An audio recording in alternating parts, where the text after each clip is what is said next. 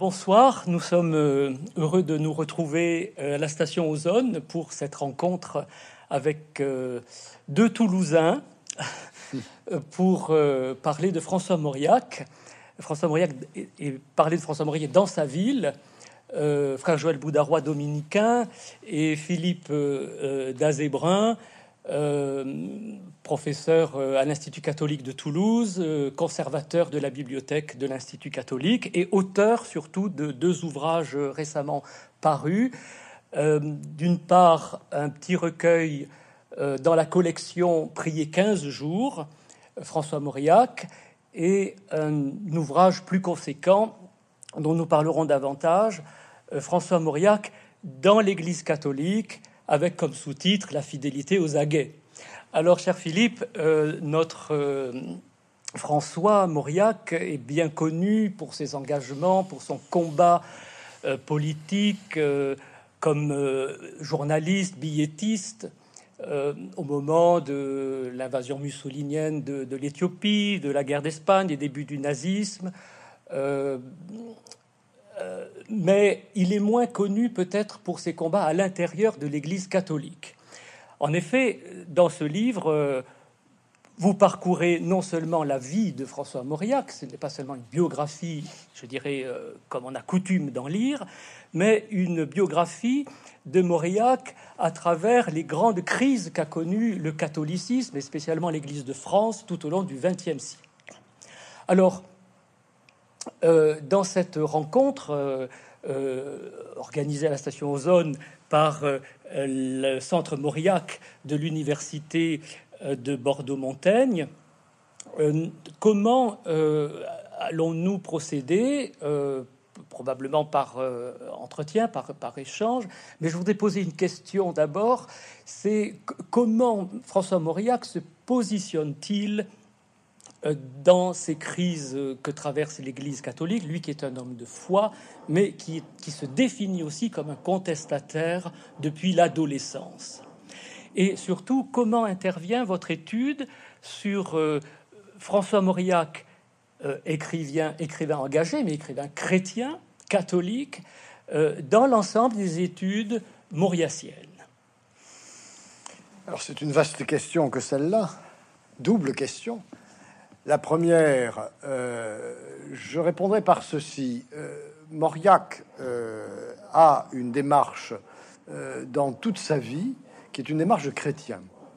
Ce qui fait qu'il m'a paru, tant sur le plan romanesque que sur le plan de l'engagement politique, que également dans sa position d'homme impliqué dans ses champs en tant que chrétien, de le replacer dans le cœur même de sa foi qui est l'Église catholique.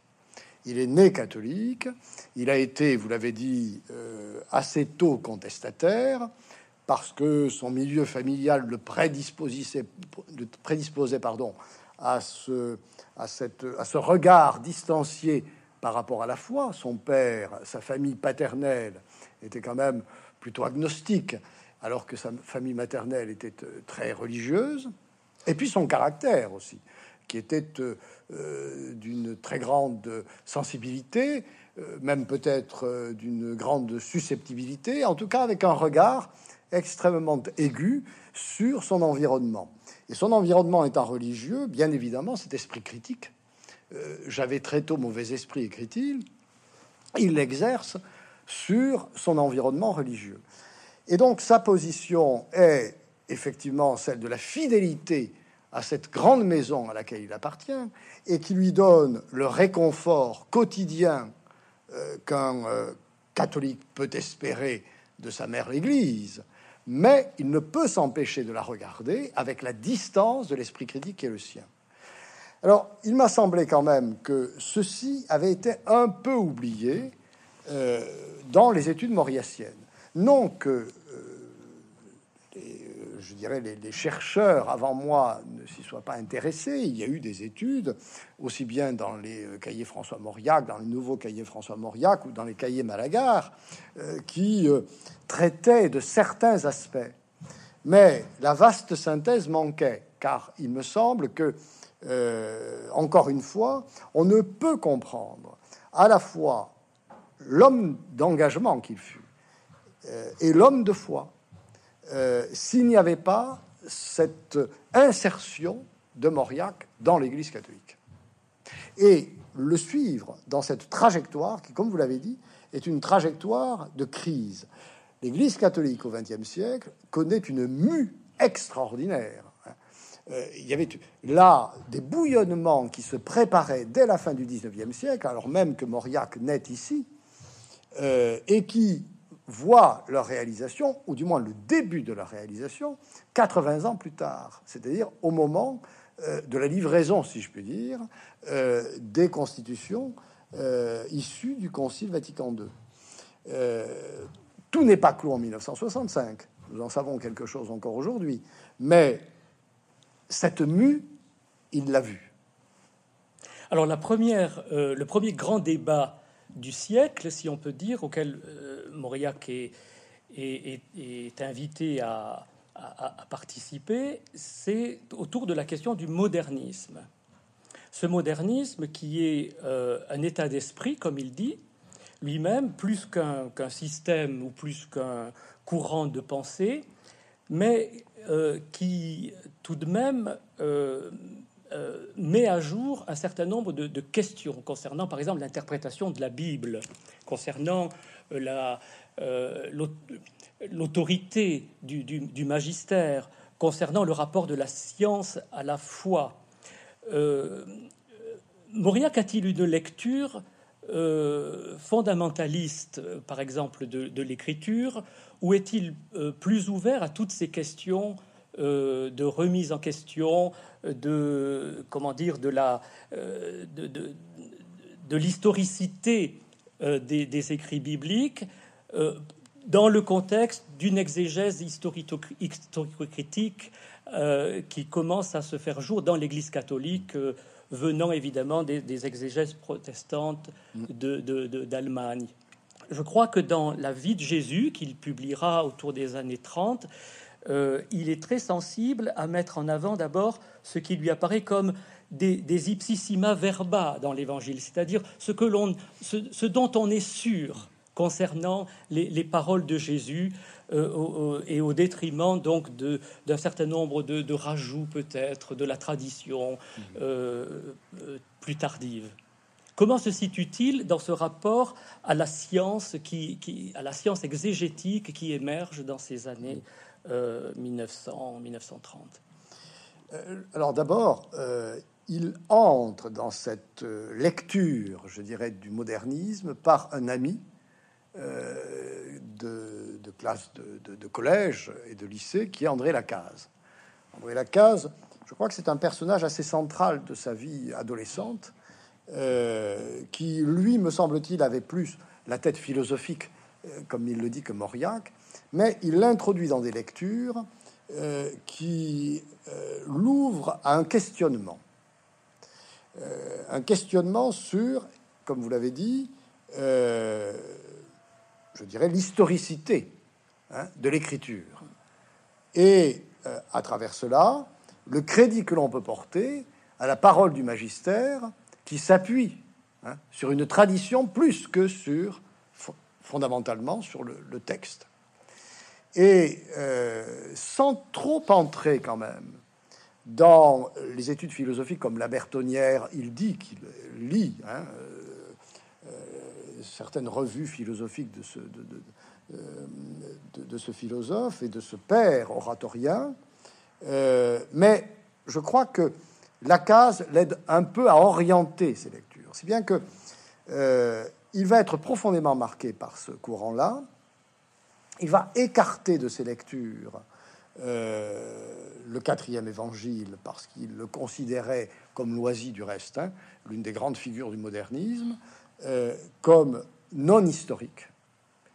Et euh, il va se laisser, je dirais, capter par cet esprit critique suffisamment pour ensuite comprendre qu'il est allé trop loin. Qu'est-ce qui va, je dirais, être déterminant à ses yeux? C'est ça, je dirais, euh, le, peu euh, de fréquentation qu'il considère avoir avec le Christ. Le Christ est central dans la foi de Mauriac.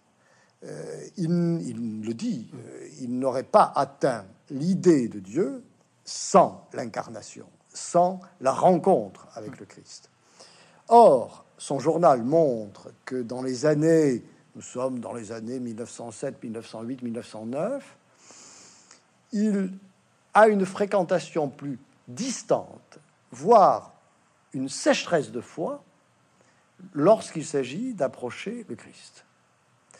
Et il sent sa foi être perdue. Il atteint un fond de détresse qui est assez, euh, assez émouvant d'ailleurs, hein. Si bien que je pense que ces questionnements nés du modernisme le font revenir à l'essentiel de sa foi et à sa fidélité. Et donc, le regard qu'il portera sur le modernisme plus tard et la nécessité de prendre des distances par rapport à la tradition, mais revenir à l'essentiel, c'est-à-dire son attachement à quelqu'un qui est le Christ. Et d'ailleurs, euh, lorsque il écrit sa vie de Jésus, il revient sur ses positions de jadis et accepte le quatrième évangile que les exégètes remettent à l'ordre du jour. C'est tout le travail notamment du Père Lagrange, euh, à qui il rend grâce euh, pour rédiger sa vie de Jésus, malmenant quelque peu les théologiens par la même occasion, et notamment les exégètes, en disant que de tous les historiens, ce sont certainement les moins sûrs. Alors ça, rejoint un petit peu ce que dit, enfin les condamnations finalement qui, qui sont justifiées par le, le, magistère au sujet du modernisme, c'était dans le fond que cette remise en question, euh, malgré tout scientifique, intellectualiste de, de, de la foi, conduisait souvent à l'agnosticisme non seulement au doute, à la mise en doute, mais, mais à l'agnosticisme. Et c'est probablement le reproche le plus vif qu'on peut faire à, la, à, à ce courant moderniste euh, duquel Mauriac s'est progressivement euh, détaché par la, par la suite. Il y a un autre, un autre euh, courant, disons, réformateur, rénovateur, du côté, du côté social, du côté politique, et c'est le sillon. C'est un consacré un de vos chapitres à, ce courant le, du sillon, donc dirigé à l'époque euh, par Marc Saunier et qui sera qualifié euh, de, modernisme social, n'est-ce pas? Il y a le modernisme philosophique et puis il y a le modernisme social. C'est-à-dire, on a l'impression que dans le fond, euh, toutes les applications d'une approche euh, rénové, enfin moderne, scientifique de, de, la vie de l'Église, qu'elle soit euh, la vie spirituelle ou intellectuelle, mais aussi sociale et politique, finalement sera, euh, sera étouffée d'une certaine façon par l'autorité ecclésiale, et Mauriac souffrira aussi de cette limitation dans la liberté euh, de, dans la liberté qui est donnée euh, en particulier à des laïcs, de développer des mouvements euh, sociaux, politiques, de manière un peu indépendante, autonome par rapport à la, hiérarchie, à la hiérarchie ecclésiale. quels sont ces rapports avec le, le, au fond avec le, sillon, lui qui est quand même issu d'un milieu plutôt conservateur, plutôt plutôt attiré par l'œuvre et la vie de, Maurice Barrès, mhm. et donc un petit peu en contradiction quand même mhm. avec la pensée de, Marc Saunier. Comment se situe-t-il dans le fond dans cette double attirance euh, à la fois vers des, des, des, pensées euh, traditionnelles, conservatrices, nationalistes peut-être on peut dire aussi, et puis la nécessité de de, s'ouvrir à ce, monde nouveau qui émerge hein, au, milieu du XXe siècle, ces, ces, réalités sociales, politiques nouvelles avec la, classe ouvrière, le, mouvement ouvrier, euh, le, syndicalisme, l'apparition de la démocratie chrétienne après la guerre. voilà, toutes ces nouvelles sous ces nouveaux défis, dans le fond, qui sont euh, euh, présentés à la, à, la, conscience chrétienne catholique, qui, à l'époque, n'est pas très ouverte sur la démocratie, il faut le dire mhm. aussi. C'est vrai. Euh, des défis que, que l'on sent tout de même être préoccupants pour les catholiques dès le 19e siècle. enfin, Marc Sangnier est un point d'aboutissement de toute une histoire, n'est-ce pas, qui qui émerge avec euh, la Lamennais, euh, Ozanam, et qui ensuite se poursuit avec Montalembert et quelques autres qui, euh, certes catholiques libéraux, mais ayant aussi pour certains autres un, intérêt assez vif à l'égard de cette classe ouvrière émergente et qui est laissée en déshérence spirituelle. Et, et donc Marc Sangnier arrive effectivement dans la fin des années 80, début des années 90, d'un jeune polytechnicien euh, très très brillant et surtout fortuné, et qui consacre l'essentiel de, sa fortune à euh, essayer de faire finalement ce que le pape Léon XIII a mis dans deux encycliques, euh, rapprocher l'Église du monde ouvrier et se réconcilier avec la République. Alors dans un premier temps, effectivement, le sillon est un mouvement qui, qui, veut réconcilier les catholiques et euh, le monde ouvrier, donc avec une préoccupation d'évangélisation. C'est-à-dire qu'il ne s'agit pas seulement de réconcilier, il s'agit aussi de convertir, euh, parce que c'est un monde qui échappe finalement à, l'évangélisation. Donc ça, c'est un premier temps. Et je, je dirais que Mauriac arrive au sillon dans cette intention-là avec, euh, euh, je dirais, un mentor qui euh, le traîne jusqu'au sillon, qui est son frère, Jean, qui va devenir prêtre, qui doit avoir, me semble-t-il, plus que son frère cadet, une, préoccupation sociale plus forte. donc, Mauriac rencontre Marc Sangnier à Langon au moment d'un meeting et le fait venir euh, dans, euh, la, maison familiale, n'est-ce pas, qu'on connaît bien puisqu'elle a servi de, théâtre au, roman Génitrix, qui avait été bâti par son grand-père, Jacques. Et, euh, donc là, il l'approche et, la rencontre est assez décevante à ses yeux, mais je dois dire que il lui tiendra, enfin, il sera reconnaissant à l'égard de Marc Sangnier euh, sur un plan qui, alors là, ne faillira jamais, qui est de lui avoir à jamais donné mauvaise conscience. Car, vous l'avez dit, euh, Mauriac n'est bourgeois, certes de famille, comme je disais tout à l'heure, d'obédience religieuse assez antithétique, mais quand même réconcilié sur le, seul point d'ancrage qui existe dans ce milieu, c'est la défense du patrimoine. Et donc, euh, nous avons quand même, certes, des gens qui, euh, je dirais, du point de vue spirituel, ne se ressemblent pas, mais d'un point de vue de l'intérêt, euh, savent où sont, euh, je dirais, le point, le, point nodal de leur survie. Et de ce point de vue-là, la conservation est première. Par conséquent, cette embardée que fait Jean et François euh, que font les deux vers Marc Sangnier est tout à fait inattendu. Et la rencontre de Mauriac avec Marc Sangnier, c'est la mauvaise conscience qui fera que toujours il sera préoccupé par les plus pauvres, par l'humanité souffrante. Or, l'humanité souffrante, en l'occurrence, c'était le monde ouvrier. Et il restera, me semble-t-il, marqué à jamais euh, par cette rencontre jusque, on le verra peut-être après, euh, sa défense euh, d'un certain catholicisme de gauche euh, dans ces milieux démocrates chrétiens.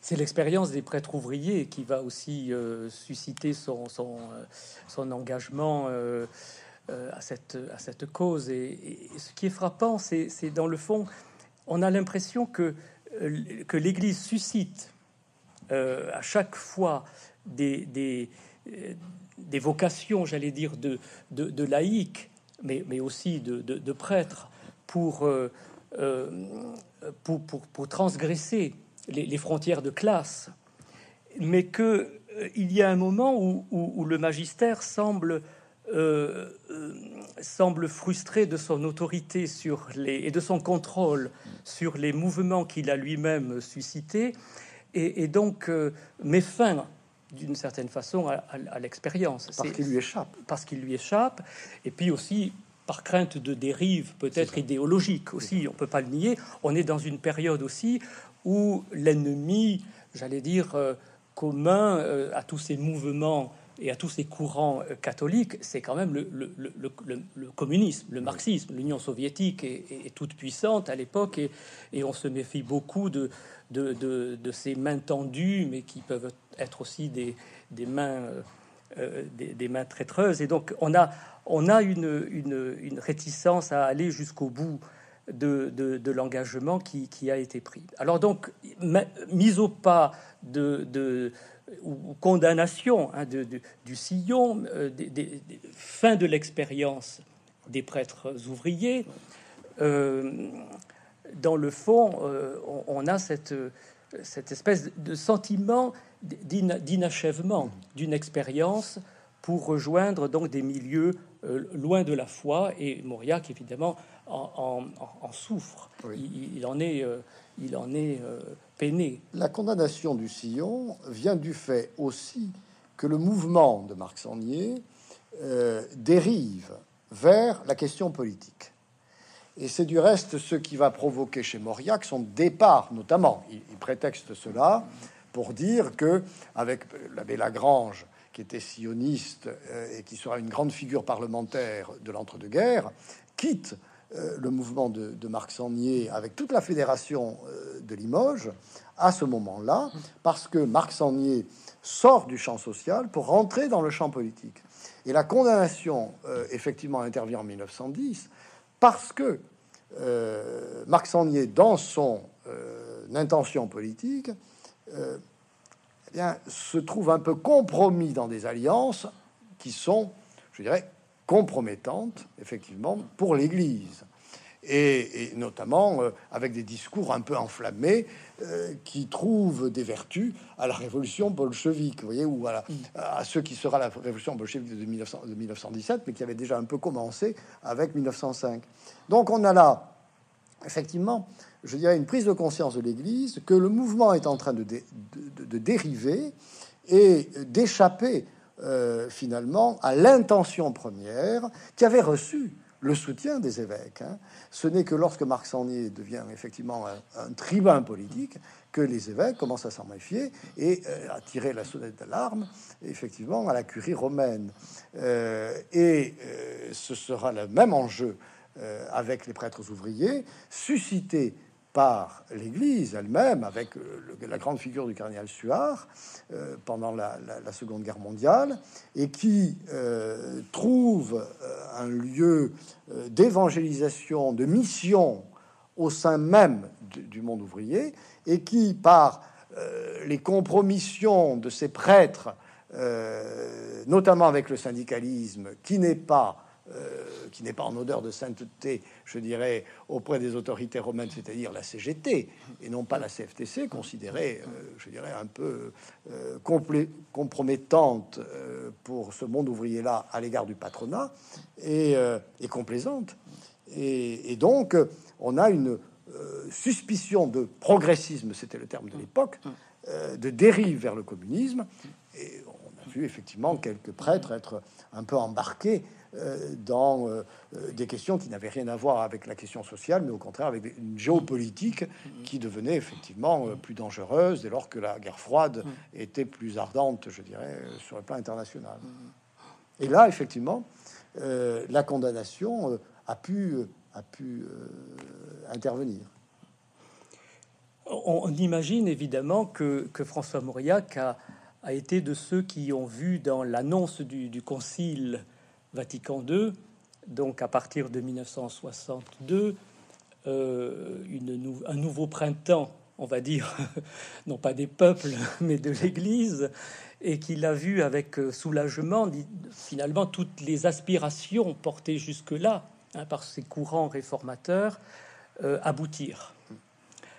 Euh, est-ce que vous pensez que euh, les péripéties euh, post-conciliaires, enfin les, les développements de, ce qu'on a appelé l'esprit du concile par rapport à la lettre des, décrets, des constitutions, des réformes, est-ce que vous pensez que les développements post-conciliaires ont déçu François Mauriac et ont été pour lui une forme de, de, désillusion sur, euh, euh, par rapport à ce qu'il attendait d'une vraie réforme euh, de, l'Église. Oui, il attendait cette réforme. Il, l'attend, on le voit d'ailleurs déjà dans les années 30. Vous savez, il donne quelques billets dans la revue, dans la revue dominicaine 7, et, après dans le temps présent, qui montrent bien que sur le plan notamment liturgique, il attend des modifications, il attend des aménagements. Euh, pour rendre plus accessible euh, la messe aux fidèles. Euh, et puis, on a l'impression de voir une forme de crispation de la part de Mauriac pendant la Seconde Guerre mondiale, où l'institution, à ses yeux, doit visiblement se réformer. Si bien que lorsque Jean XXIII, de façon tout à fait inattendue, appel à l'aggiornamento de l'Église, n'est-ce pas euh, Il est absolument emballé. Euh, il parle d'une accélération de la grâce à ce moment-là. Donc, on sent bien que il y a quelque chose qu'il espérait et qui vient au jour à ce moment-là. Et alors, c'est très paradoxal parce que lorsqu'on suit les écrits de Mauriac pendant le concile, qui a duré quand même quelques années, quatre sessions, euh, il n'en dit pas grand-chose finalement, euh, alors qu'il est au courant. Euh, il intervient de temps en temps, mais enfin, ce n'est pas le, chroniqueur du concile. Et, il ne commence véritablement, enfin, il en parle, notamment ce qui l'intéresse beaucoup, c'est que, ce qu'il espère, il ne va pas jusqu'au bout de sa pensée, me semble-t-il, parce qu'elle est retenue, c'est que toutes les brebis du Seigneur se retrouvent enfin dans la même bergerie. Qu'il espère effectivement cet œcuménisme, ce dialogue, euh, mais peut-être espère-t-il davantage. Euh, et, pour lui, c'est un moment euh, central que celui-là. Pour autant, il ne s'inquiète des développements du Concile, non pas à travers les textes, mais à travers les applications, et notamment les applications liturgiques. C'est-à-dire qu'il faut qu'il attende lui-même d'être touché par la réforme, entre guillemets, euh, pour en être un peu bousculé. C'est-à-dire qu'il faut que ses habitudes euh, soient ainsi, euh, je dirais, malmenées dans sa prière de, de, messalisant, pour être interpellé par ce que l'on va faire de ces textes. Pour tout le reste, il semble assez peu perméable à ce qui se fait à Rome. Euh, il y a une autre chose qui, qui l'inquiète beaucoup, c'est la critique que l'on peut avoir au sein même de l'Église, et notamment des prêtres eux-mêmes, de l'autorité du pape. Je pense que sur ces deux plans-là, il y a eu effectivement une inquiétude, et une inquiétude qui, je dirais, un, bousculer le vieillard qu'il devenait, et qui faisait que par la messe, il revenait à une tradition qui était celle de son enfance, mais plus que ça, à des rencontres qui euh, résonnent dans l'invisible et qui est euh, dans la doctrine chrétienne catholique la communion des saints. Pour lui, c'était la rencontre, hein, que euh, aller à la messe était une rencontre. Et donc ces habitudes-là étaient un peu bouleversées. Et ce qui, qu'il n'aimait pas, c'était la prière commune. C'était euh, ce, dialogue permanent entre l'officiant et, le fidèle. Ce qu'il euh, recherchait avant toute chose, c'était le dialogue, le dialogue euh, permanent et intérieur, intime, hein, qu'il pouvait avoir avec son Seigneur, Hein. C'était le dialogue de moi et mon créateur, comme le disait Newman, et auquel il était très attaché du reste.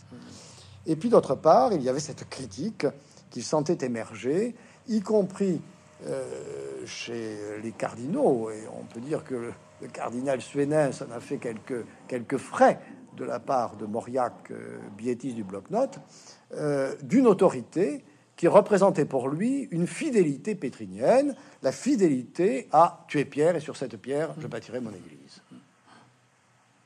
Alors ça, me fait penser, euh, il n'est pas le seul d'ailleurs à avoir euh, éprouvé, euh, éprouvé ce sentiment de la fin d'une tradition arrivée au bout de, son histoire au moment des réformes liturgiques. Je pense à ce que Julien Green disait par exemple à sa sœur, après avoir vu, je crois, à la télévision une messe retransmise dans la nouvelle forme euh, après le concile, et il disait à sa sœur, je, me demande pourquoi nous nous sommes convertis. Hein, donc c'est cet attachement à la, à la, liturgie, aux formes liturgiques, euh, chez, chez, ces grands écrivains, évidemment, qui sont sensibles à la beauté de la liturgie et à la, beauté de la langue latine et, de la, et, du, et, du chant. Même si Mauriac préférait, je crois, les messes basses et, l'intimité, comme vous l'avez dit, de, de, la communion personnelle, intime, intérieure euh, euh, au cours de, la prière euh, liturgique. mais on a cette, voilà, cette impression, ce sentiment que ces questions-là, évidemment, les, les, les, les, interpelle fortement. Et d'ailleurs, on voit bien euh, l'actualité, j'allais dire, euh, de ces, de ces questions, euh, puisque elles ont continué pendant très longtemps, jusqu'à nos jours d'ailleurs, à se, à se poser dans, dans, dans, dans l'Église. Voilà, je crois que cette, ce, ce, ce, parcours, dans le fond, nous montre non pas tellement un Mauriac contestant vous l'avez dit, la figure euh, euh, d'autorité de, dans l'Église hein, du, pontife romain, mais je, dirais qu'il est plutôt critique à l'égard de certaines procédures. Hmm. Il, me semble que ce qu'il reproche euh, beaucoup à la bureaucratie de, la curie romaine, c'est sa, manière de procéder, c'est-à-dire de, ne pas tenir compte dans le fond euh, dans les remarques ou dans les, dans les, dans les condamnations, on va dire, de, de, de, la personne humaine. Il a été beaucoup choqué par, euh, par la façon dont euh, cette, cette, cette, mise au pas des, des prêtres ouvriers s'est déroulée. Et je crois que ce qu'il avait à reprocher finalement, à ces ecclésiastiques à l'époque, c'est dans le fond leur cléricalisme hmm. et, leur manière de, de, se, de se positionner de manière euh, euh, un, peu, un peu en surplomb par rapport euh, au, troupeau de, hmm. des chrétiens. C'est vrai qu'à son époque, l'Église, dans le fond, s'identifie à la hiérarchie hmm. et, que, et que la question de la place des laïcs, de l'apostolat des laïcs, de la mission des laïcs dans le monde est très peu euh, honorée. Elle, elle, apparaît même euh, parfois dans certains textes magistériels comme, euh, comme, comme une doctrine pernicieuse. Hein. Ce, sont, ce, sont les mots, ce sont les mots qui sont employés. Alors que lui, dans le fond, il, a eu cette, cette place assez singulière quand même à l'époque d'être un laïc mm. qui prenait position et qui s'engageait, qui était partie prenante dans des questions, on va dire, cléricales, dans des questions jusqu'alors réservées euh, au, clair.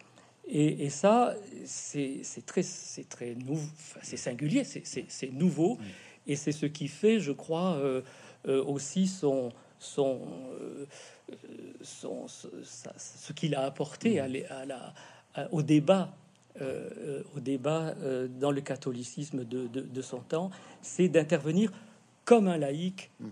et d'une manière très singulière, pas du tout de la même façon que Bernanos, pas du tout de la même façon que Blois, mais d'une manière très spécifique. Oui, Et, du reste, c'est, il fallait un certain courage aussi, hein. car on pouvait ne pas avoir l'autorisation de publier si l'ouvrage euh, ne recevait pas l'imprimatur, et puis euh, euh, l'autorisation romaine de, paraître avec la, bénédiction de l'Église. Donc il fallait un certain courage. Mais je crois que pour lui, comment dirais-je, l'identité chrétienne était indissociable d'une liberté. Et c'était au nom de cette liberté-là que le christianisme ne pouvait que survivre. Et, aussi, euh, voyez-vous, quand vous dites effectivement que la personne humaine était centrale chez lui, elle l'était parce que justement, à ses yeux, euh, l'homme qui souffre, c'est le Christ sur la croix. On ne peut pas comprendre tous les engagements de Mauriac, quels qu'ils soient, sans cette dimension qui est une dimension à la fois humaniste et chrétienne. Elles sont indissociables pour lui. Et c'est parce que il ne pouvait pas faire autrement et au-delà même de ce que on disait tout à l'heure, de l'esprit critique, n'est-ce pas, du mauvais esprit, il ne pouvait pas faire autrement que de dire sa vérité, parce que c'était celle qu'il avait puisée dans les textes, justement, dont il était extrêmement familier. Euh, on n'imagine pas à quel point il est connaisseur des évangiles, du, Nouveau Testament. Mauriac est l'homme du Nouveau Testament. Voilà, dans, cette, euh, dans ces lectures, euh, on a donc une, approche possible de, l'œuvre et de la pensée de, François Mauriac à travers ce petit ouvrage Prier 15 jours qui peut accompagner donc durant 15 jours à l'aide de textes et de, et de, et de commentaires ce, ce, ce temps de, de méditation personnelle. Et puis ce, cet ouvrage, euh, euh, donc parcourant euh, presque un siècle, hein, dans le fond de, de l'histoire du catholicisme français, accompagné par, par François Mauriac, je pense quand même que dans cette en conclusion, peut-être que ce qu'on peut dire, c'est cette double fidélité qui, anime dans le fond notre auteur, c'est que il y a une fidélité sans faille à, l'Église qui va parfois même jusqu'à la résignation, hein, euh, mais une fidélité aussi à soi-même, c'est-à-dire une fidélité à ce qu'il croit vraiment être vrai.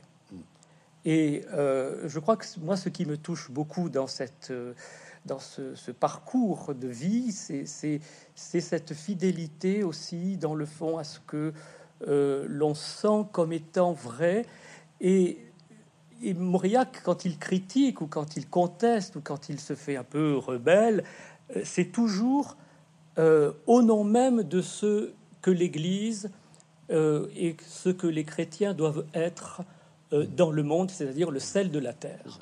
À partir le sel de la terre, une expression évangélique qui revient souvent sous sa plume, il faut être le sel de la terre. Et si on n'est plus le sel de la terre, alors on n'a plus de raison d'exister. Et donc aucune justification, euh, euh, ni idéologique, ni, politique, euh, ni, de pure,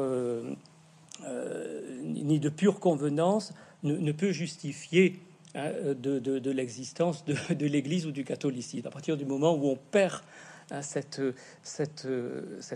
mission, cette vocation. si le sel s'affadit, avec quoi le sel raton Hein, dit, le Christ. Et je crois que c'est vraiment la question qui a, hanté euh, l'engagement de, Mauriac, euh, je crois, tout au long de sa vie dans l'Église. Et du reste, ce sel a été bénéfique souvent, hein, car euh, il s'est rarement trompé. Il faut bien reconnaître que ses engagements ont toujours été inspirés. et l'histoire lui a donné raison. dans, chacun des combats, euh, qu'il a entrepris, on a senti qu'il y avait effectivement quelqu'un qui euh, secouait euh, effectivement la bien-pensance, les convenances, tout ce que vous disiez. il fallait encore beaucoup de courage de sa part, parce qu'il allait à contre-courant de son milieu. Il faut, il faut se rendre compte de cela. C'est-à-dire qu'il il, rompait les amarres de tout ce qui l'entourait, y compris dans sa propre famille. Eh bien, il a eu ce courage-là, parce qu'il avait cette conscience effectivement éclairée, inspirée, et qui, au regard du siècle, car il a couvert en gros euh, euh, le siècle, peut dire que d'autres s'en sortent beaucoup plus mal. C'est sûr. Mais il rejoint, je crois, la grande lignée des, euh, des, des, théologiens. Lui, qui n'avait pas beaucoup de sympathie pour la théologie, dit-il, mais il, reçoit, il, rejoint la grande lignée des, théologiens qui ont, dans le fond, beaucoup eu à subir ah le, la censure romaine avant de voir leurs idées finalement triomphé au moment du Concile Vatican II. Je parle, je parle du cardinal de Lubac, je parle d'Yves Congar, euh, je parle de, du Père Chenu, euh, et, je crois qu'il se situe vraiment dans, mhm. cette, mhm. dans cette lignée, dans cette humanité euh, de, visionnaires, dans le fond, mhm. qui ont vu à un moment donné l'Église reconnaître le, le, caractère voilà, non seulement euh, évangélique de, de, leur, de leur pensée, mais, mais aussi la, pertinence de leurs analyses, de leur point de vue. C'est pour ça que euh, on n'en a pas fini avec Mauriac. C'est ce que nous souhaitons. Euh, nous souhaitons. Alors, votre travail continue, je crois, avec un second volet, peut-être, après avoir analysé, étudié le, le positionnement de Mauriac dans l'Église catholique, vous allez vous pencher sur euh, euh, son rapport à peut-être à la théologie, à la, foi, à la spiritualité. Euh, je me demande si, le, le, fait justement que, Mauriac ait été en, éprouvé un certain désintérêt quand même pour, pour la théologie si cela ne lui a pas, ne l'a pas empêché de, comment dire, de, de se projeter dans une, dans une hiérarchie, j'allais dire, des vérités de la foi, et, de donner une importance capitale à des choses qui n'en avaient pas forcément une. Je veux parler de sa focalisation sur la question euh, de, de, la pureté, du péché, de la concupiscence, etc., qui sont relativement secondaires par rapport à des grandes vérités centrales que sont l'incarnation, la résurrection du Christ. Je pense que son désintérêt pour la théologie a fait subir quand même à, son, à son analyse, à sa lecture, euh, voilà, un certain préjudice quand même. Oui. Parce que le, le christianisme qui était le sien était le christianisme qu'il vivait. Or, c'est celui de l'enfance. Et du reste, euh, effectivement, on disait tout à l'heure que la liturgie nouvelle, le, euh, je dirais, le, lui donnait de la distance par rapport à cette enfance qui est le monde perdu, le monde rêvé, le monde voilà euh, qui, qui, nous hante et, que l'on ne peut plus jamais atteindre, sinon à la toute fin, c'est ce qu'il espère. Eh bien, il y avait chez lui, ce, c'est pas un résidu, c'est l'essentiel. Euh, de ce qui restait de son enfance et de la transmission qu'il avait eu de la foi par sa mère, par ce milieu très féminin, très féminin, euh, puisque son père est mort alors que voilà, il était tout, enfant, euh, et très religieux. Si bien que cette, ce, regard que l'on a sur la foi, qui est très, très moraliste finalement, avec un excès d'attention sur euh, le péché, sur euh, effectivement la chair. Euh, la chair est impure par définition pour Mauriac. Eh bien, c'est ce reste d'enfance qu'il a en lui-même et qui l'empêche effectivement de voir d'autres choses, mais il voit quand même l'essentiel qui est l'incarnation quand même. Et pour moi, effectivement, je, suis là dans une autre, dans un autre champ de recherche depuis quelque temps. Euh, le, toute la théologie mauriacienne est une théologie christologique finalement. Et, euh, de là, euh, tout découle, comme dans la doctrine effectivement euh, catholique. Mais dans le quotidien, il y avait effectivement l'impureté et il y avait ce qui le réconciliait avec le Seigneur, l'Eucharistie. Donc il se balançait entre ces deux pôles-là, en essayant de trouver une voie euh, qui soit la plus sainte possible. Bien, merci, euh, Philippe merci, pour euh, cette actualité de François Mauriac, voilà, dont nous attendons la suite. Merci. Merci.